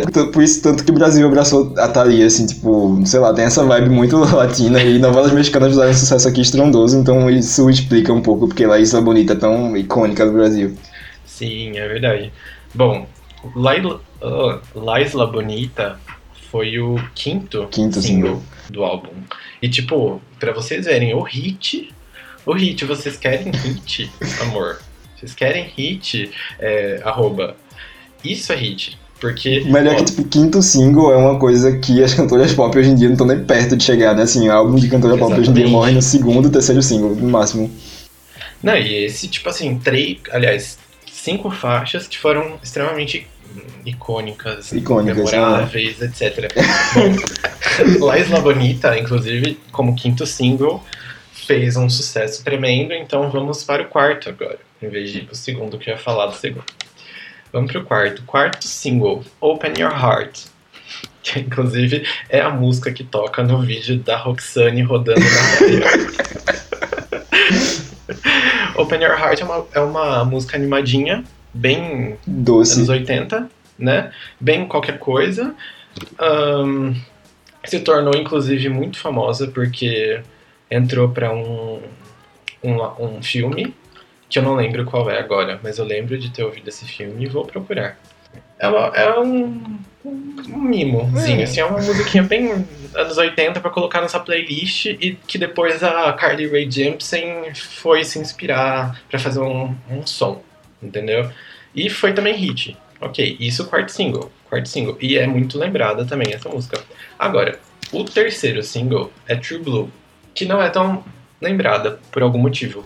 Pode é real, é ser tipo o que single mais apagado de longe, assim, dos anos 80, eu acho. É. Um, dois. Eu acho que é porque não tá no Immaculate Collection. porque o Immaculate Collection, tipo, popularizou, né? Querendo ou não, É, real. todos os hits dela nos anos 80. Mas também, tipo, é uma música, assim, simples, que não tem nenhuma controvérsia, não tem nada necessariamente, sabe, estrondoso. Não tem nada necessariamente muito Madonna. Só é uma música pop muito, muito boa. Inclusive, tipo assim, pensando, sei lá, numa lista mental de singles favoritos da Madonna, eu colocaria True Blue no meu top 10. Porque eu acho uma música pop excelente, que, bo- que mesmo bobinha e, sabe, nada com nada, é de uma, sei lá, de uma matemática pop que só é vista hoje em dia. Que só, tipo, os Max Martin, os Blood Cheyenne Evans e Xenomania e, sei lá, os, os outros escritores da, da- dessa nossa época têm. É uma matemática, uma construção de música pop muito exata, que eu acho interessantíssima. Inclusive, caso vocês não tenham percebido, pode ser que eu esteja viajando também, é claro. Muito da minha da minha realidade é uma projeção aí diferente do resto das outras pessoas, mas Gwen Stefani, The Sweetscape é a mesma música que True Blue. Tá lançada a, mesma a teoria. Só que com batidinhas do Pharrell, né? É Pharrell. Não, The Escape é tipo, produzida pelo Akon. Pelo Rico. Gente, como que É, é boa? produzida pelo Akon. O Akon tá com um featuring lá por algum motivo. Ah, eu achava que era só pelos. Não. Inclusive, essa é a melhor música da carreira dela e foi produzida por ele, então eu nem reclamo dos Wihu Wihu. Porque ele faz É, nada na música, tipo, vocalmente. Eu acho que é um, um detalhe legal na música, que tipo fez a música até. E, Qual foi o terceiro single do True Blue mesmo? Então, foi, foi True Blue. Ah, ah tá, ok. Bom, o segundo single de True Blue é Papa Don't Preach, uma música que toca num tema extremamente tabu, que é aborto e gravidez na adolescência. E, assim, é uma. fala de uma luta, um, um cabo de guerra com moral, de certa forma, com o pai dela, que inclusive é uma figura que vai estar muito presente na discografia da Madonna posteriormente. Afinal, eles têm uma péssima relação, dizem que até hoje. Estou especulando aqui, focalizando. Não, é real, isso do- da relação dela com o pai é muito forte, pertinente na carreira quase inteira, tanto quanto a falta da mãe dela também é, que nem a gente já falou. E, inclusive, uma curiosidade, a mãe dela também se chamava Madonna, tipo, bizarro isso, mas ok. É, antes do True Blood, É, é que. Beth, o meu também é Beth. é tipo, trote da Beth madonístico. Antes do, do, do True Blood, antes dela resolver amadurecer a imagem dela, ela tinha álbuns pop dance que eram tipo mais ou menos, digamos, o que a Britney fazia lá no começo dos anos 2000. Não, não tão adolescente, assim, a Madonna sempre teve essa imagem mais saidinha, mais leonina mesmo, não sei nem como explicar. Mas enfim, era música pop dançante não tinha muita coisa por trás disso. O segundo álbum dela foi basicamente o álbum que fez ela estourar, assim. O primeiro álbum dela já fez sucesso, mas é, ainda era um pouquinho obscuro. O segundo álbum dela foi realmente aquele impacto. É como se a gente fosse comparar, tipo, o, primeiro álbum era tudo da, da Rihanna antes do Good Girl Gone Bad, e o Like a Virgin era o Good Girl Gone Bad, com o Like a Virgin o single sendo a Umbrella da Madonna, mais ou menos. E é um álbum que ele é bem padrão para um álbum de dance pop dos anos 80. Não tem nada de extraordinário, assim. A questão extraordinária é mais o single, que foi, tipo, incrível, teve um alcance enorme, tipo, elevou o nome dela realmente ao patamar de grande artista pop dos anos 80 e rainha do pop, mais ou menos. É, teve a- a- o clipe é icônico também, mas o que é mais icônico no single foi a performance no VMA de 1984, que ela tava lá naquele grande bolo de noiva. Eu não sei se era um bolo de noiva ou se ela só tava com vestido de noiva. Acho que ela só tava com vestido de noiva Não, performance. acho que foi um bolo. Foi bolo? Eu não sei. É, Esse no bolo eu lembro da performance de 2003. Da de 84 eu não tenho certeza. Minha memória visual pode estar falhando. Ah, tinha um bolo atrás. Ah, tá. Ah, ela sentou no bolo também. Então, a minha memória não falhou, eu lembro desse bolo. O então, bolo era. Passada. E E o legal do álbum é que assim, foi bem centrado nesse single, e além desse single, ele não tem muitos outros grandes singles icônicos, tirando, claro, Material Girl, que foi tipo grande, uma das grandes músicas da Madonna dos anos 80, e que eu particularmente não gosto, e teve Dress You Up depois, que ganhou um clipe ao vivo bem churuca. Sim, inclusive, uma que eu gosto particularmente, mas é super bobinha também, é o quarto single dessa, desse álbum, que é Into the Groove, que é, Ah, é? que é clássica, assim como Open Your Heart da, do True Blue, é uma música essencialmente anos 80, toda aquela aquela Carly Rae Jepsen realness. A gente, a gente fala que a Carly Rae Jepsen inventou os anos 80 e é verdade. Ela inventou a É, Madonna ela- também. Ó, fiquem espertos. Into the Groove é uma coisa que, tipo, não lembrei, porque o single é e não é do álbum ao mesmo tempo, né? Tipo, ele é pra uma trilha sonora também, a Madonna amava fazer trilha sonora e lançar singles avulsos. Daí na versão internacional do Like a Virgin incluíram ele como uma bonus track. Seguindo o super sucesso de Like a Virgin, chegou Material Girl, que também até hoje é relembrada, mas especialmente pelos mais velhos, pois é uma faixa bem característica dos anos 80 e não necessariamente tipo uma curiosidade, tipo a Madonna sendo cool. É, mas é uma faixa que seguiu depois de Like a Virgin. Acabou. E uma faixa essencialmente anos 80 também. Material Girl, que tem um clipe, acho que hum, é uma é referência de para todo mundo, né? Porque é uma homenagem a Marilyn Monroe ao filme Os Homens Preferem as Loiras. E não tem muita coisa pra se falar além desse clipe, que ele é essa homenagem e tal, porque é um dos clipes icônicos da carreira, mas também não é nenhum supra-sumo da videografia, assim, da Madonna, digamos. Antes do, do, do Like a Virgin, do álbum, como a gente tinha dito, saiu um outro álbum dela, foi o primeiro, que é o Madonna, ou Madonna First Album, depende, é porque ele foi relançado com esse segundo nome, Madonna First Album, depois. E aí, como eu falei um pouquinho antes, ele é mais obscuro em relação ao Like a Virgin, porque Like a Virgin foi o que realmente alçou a Madonna ao estrelato. Mas o primeiro álbum dela tem alguns hits que são bem conhecidos e que vieram ficar conhecidos muito tempo depois também por causa das turnês e por causa da Immaculate Collection. Esse primeiro álbum dela foi lançado em 1983 e com o primeiro single que chama Everybody. Pou- acho que pouquíssima gente tem noção de que Everybody é o primeiro single da Madonna. Foi lançado no final de 82. Nessa época a Madonna, tipo, ela tinha acabado de conseguir um contrato com a gravadora ela tinha que convencer o pessoal do lado, deixar ela fazer as coisas, basicamente, que ela não tinha muito controle. É, ela lançou Everybody, não tinha ela na capa, por exemplo, e o pessoal achou que ela fosse uma cantora negra de R&B e música dance, porque as músicas que tocavam nos clubes, nas boates, nas discotecas na época eram mais bem mais cantadas por cantoras negras, assim. E aí, muito tempo depois, vieram descobrir que a Madonna era essa brancona italiana é, imperialista. E, enfim, é, o, o, além da Madonna veio disso. Os primeiros singles desse primeiro álbum dela floparam muito, assim, tipo, ela só veio conseguir realmente hit com Lucky Star, que é o terceiro single, se eu não estou enganado. Depois disso, ela conseguiu quebrar o mainstream e emplacar sucessos. Daí veio Holiday, Borderline e eu não lembro mais dos outros, mas enfim. Mas é, quando eu comecei a me interessar por música dos anos 80, isso é uma coisa que vem desde 2012 ou 2013 mais ou menos, foi quando começou aquele revival indie dos anos 80, que rendeu tipo Blood Orange, a Solange, até Sky Ferreira tava no meio. Daí eu, nossa, vou atrás de música dos anos 80, né? Vou na fonte. E esse álbum da Madonna foi um dos primeiros que eu pensei em escutar, porque eu já conhecia a carreira dela, já conhecia algumas músicas, então começar por música dos anos 80 para um artista que já era familiar para mim foi meio que ideal. E ele tem um espaço muito grande no meu coração, tanto que eu tenho, tipo, o único álbum dela que eu tenho em vinil é esse. E é um vinil original da primeira versão dele que saiu aqui. Ele saiu em 86 aqui, porque o sucesso dele foi tardio, já que o pessoal realmente começou a conhecer ela a partir do Like a Virgin. Enfim, os singles do álbum são maravilhosos, a maioria deles. Os singles mais underground, assim, que foram Everybody e Burning Up, são dois dos meus favoritos da carreira dela. E Lucky Star também, tipo, é icônico. Ela veio das clipes pra só alguns dos singles, e alguns dos clipes são bem baixo orçamento, assim, tipo, a gravadora demorou pra resolver investir, de fato. E eu queria que mais gente que, que sabe sobre a Madonna, que conhece sobre a Madonna, se aprofundasse a ponto de chegar nesse álbum, porque ele é muito pop perfection, assim. Dos anos 80 eu acho que é o top notch da música pop. Sim, é, pra mim é um dos mais, assim, é coeso, é um CD coeso, de uma sonoridade que, sei lá, atravessa tempos, porque ela pegou uma essência do hyperpop dos anos 80 e lançou isso para tempos à frente.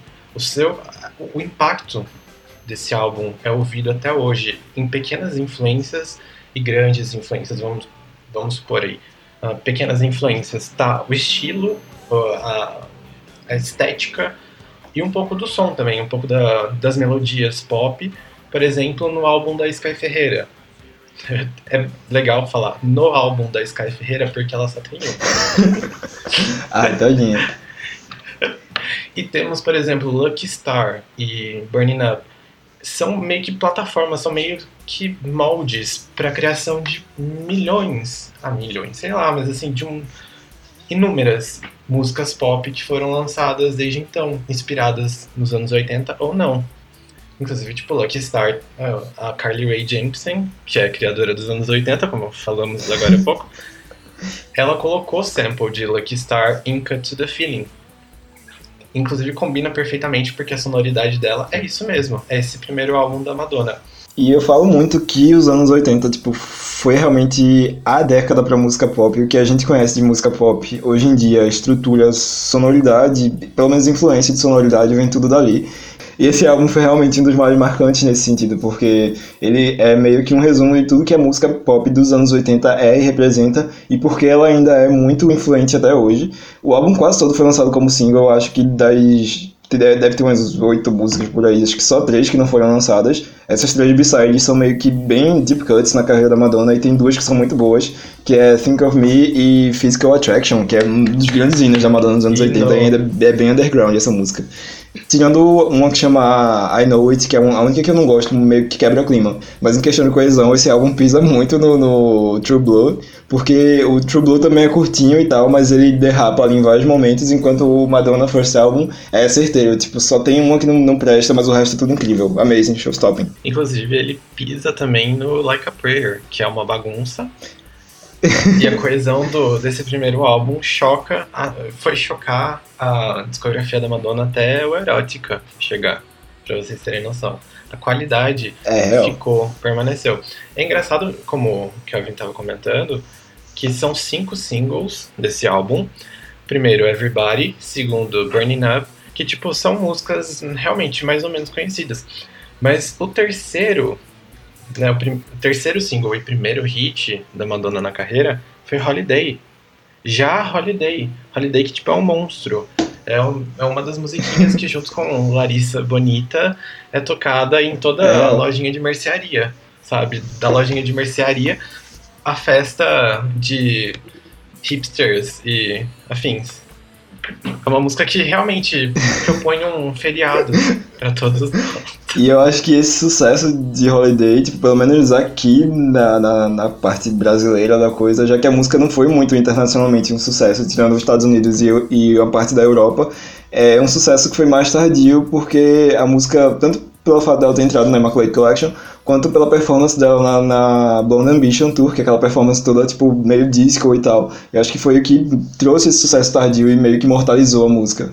É verdade. É engraçado ver como a Madonna chegou a reviver mesmo, né? Colocar novos significados para algumas músicas, dependendo de como elas eram performadas, performadas em seus shows.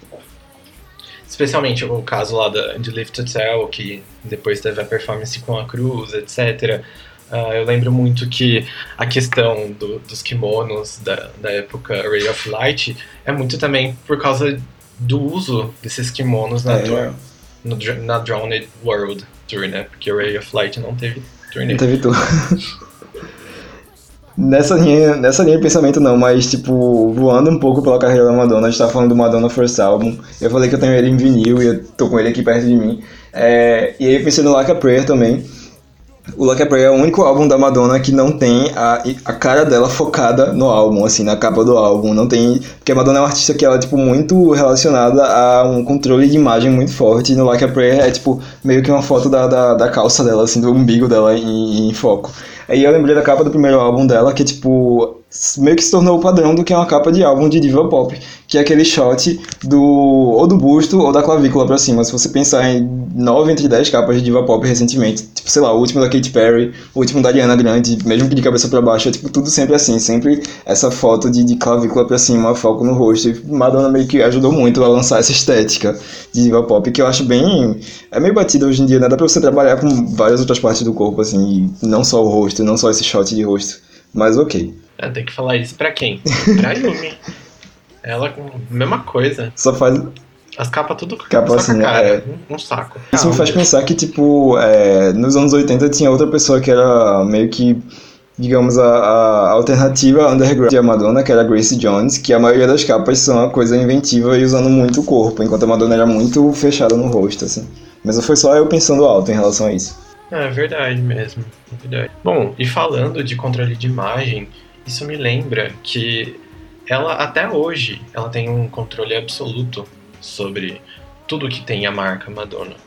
E recentemente, em, em álbuns de obras recentes, ela fez o, o uso de tecnologias, digamos que a gente não fala necessariamente Photoshop ou Airbrush e outras técnicas de edição de, de foto e vídeo que fazem com que ela pareça assim bem mais nova. Ela controla a imagem dela no sentido em que não só também essa imagem editada e computadorizada de CG dela é jovial. Ela também se veste jovialmente, ela também fala palavras, ela procura gírias joviais. Então ela tem um controle absoluto para que, sei lá, aparentemente a, imagem dela não, não envelheça também. Que ela sempre esteja aos olhos do público como alguém que está trazendo inovação e coisas frescas pro, pro grande público. O que, você acha, amiga? E é real esse negócio do, do controle de imagem pra ela parecer jovem sempre. É, a Madonna parece que ela se recusa realmente a, a envelhecer. E não que isso seja uma coisa ruim por si, mas é uma recusa extrema. Tipo, ela não quer em momento nenhum mostrar que ela tá, tipo, envelhecendo, que ela tá numa idade mais avançada. E nem mostrar vulnerabilidade. Tipo, ela, ela se recusa a abraçar essas características. E é, é, eu fico na- nessa, nessa dúvida entre achar isso tipo, muito errado, tipo, ou achar que é certo porque, de certa forma, é, o público e a mídia, eles têm o que a gente chama de ageism, né? Ele, tipo, ele meio que é, cantoras e artistas femininas a partir do momento que elas ficam mais velhas. E a Madonna, ela entende isso bem. E aí, talvez seja por isso que ela quer realmente manter essa imagem jovial e, e incontestavelmente no topo e nunca vulnerável. Mas essa coisa de nunca ser vulnerável também me lembra que, por exemplo, hoje em dia, todo mundo tem uma ideia da personalidade da Madonna como uma coisa extremamente dura e severa e, e impenetrável, assim. Tipo, ela não é mais a coisa carismática que ela era no começo da carreira, por exemplo. Hoje em dia ela parece meio que uma velha amargurada. Infelizmente, usando essa adjetivação. E acho que às vezes é um pouco danoso, porque perde, perde a proximidade com o artista. A gente sabe que, tipo, sei lá, no fundo a Madonna ainda deve ser a mesma pessoa divertida que ela era no começo da carreira, ou que ela era na, na, no Madonna Truth or Dare, mas ela não mostra hoje em dia isso de, de forma alguma. Então é uma coisa muito, muito, muito, Enrijecida? muito severa, enrijecida, exato, exatamente isso. Na realidade, eu acredito que a gente não tem noção nenhuma do que se passa, sabe? Com a realidade do artista, do que ele é como pessoa e o que ele quer, sabe, mostrar. Expressar. É, expre- expressar para o público. Às vezes tem isso mesmo. A Madonna foi começou a ser conhecida como uma menina extremamente carismática, uma, uma força grande da natureza. E hoje em dia ela é uma, uma velha, quase velha. Ela não parece velha, pra gente chamar ela de velha. Vamos, vamos ser franco, tipo, a Madonna não parece velha, gente. Não parece. Mas ela parece, sei lá, uma middle-aged, sabe? Uma quarentona. Quarenta, uma cinquentona, tá? Uma cinquentona, branca, loira, rígida, que vai chamar o gerente da loja. E é lógico que isso vai afastar as pessoas. É uma imagem rígida, dura, severa, como falou você mesmo. Mas, assim, é, é difícil pra gente falar necessariamente o que o artista é, o que ele vai expressar, o que ele quer botar pra fora. No nosso ponto de vista, lógico, fica a impressão de que a Madonna é uma pessoa insegura com sua própria idade que ela tem insegurança com sua carreira e como ela- essa carreira vai ficar e que ela está usando de métodos alternativos à própria realidade para manter essa peteca, sabe, essa peteca Pulando rodando, ar. pulando. Não sei, nunca joguei peteca. Não sei o que é isso. É uma, um- uma metáfora aqui.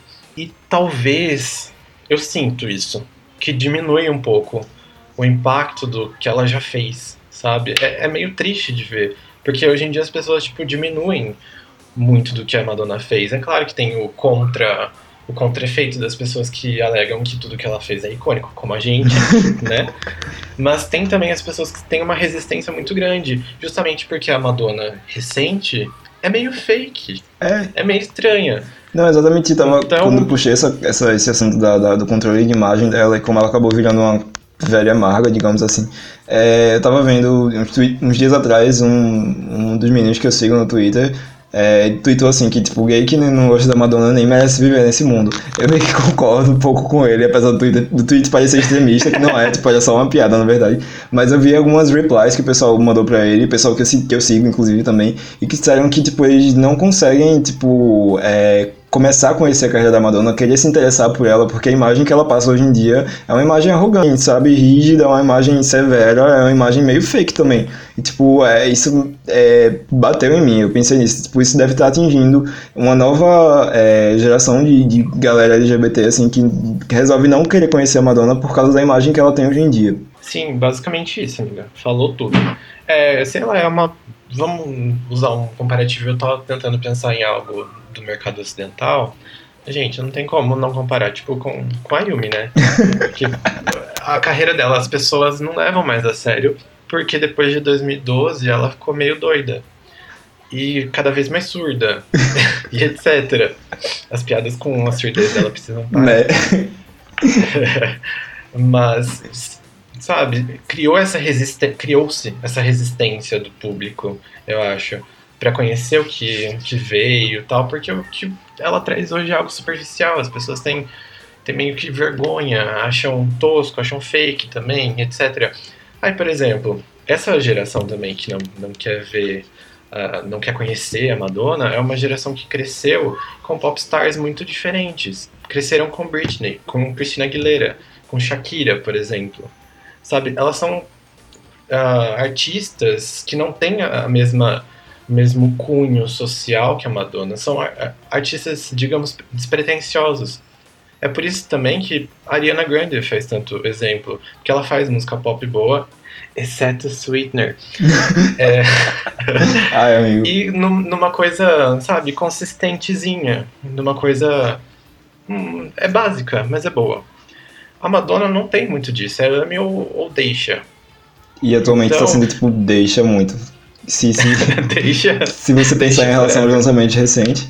Mas enfim, é a única palavra de, de, de conselho que eu posso dar pra essa galera LGBT que tem ainda a- essa, esse problema com lidar com a Madonna e começar a reconhecer a carreira dela é que, tipo, comece sempre por outros álbuns, comece a pegar a Madonna do passado. Começa pelo Confessions, que foi, tipo, o começo de muita gente que ainda gosta dela. E aí, tipo, é certo, é sucesso e você vai conseguir, tipo, meio que digerir de boa. Mas esses lançamentos recentes realmente não vão a canto nenhum e não ajudam a tornar a imagem dela mais palpável para as pessoas. Não que eu acho que precisa ser super palpável, né? Tipo, não precisa ser tudo super diluído e ela precisa ter aquela personalidade maravilhosa, incrível, fofa, simpática empática, não. Mas, é, assim, eu, eu entendo o quanto é difícil conseguir começar a, a assimilar a Madonna hoje em dia.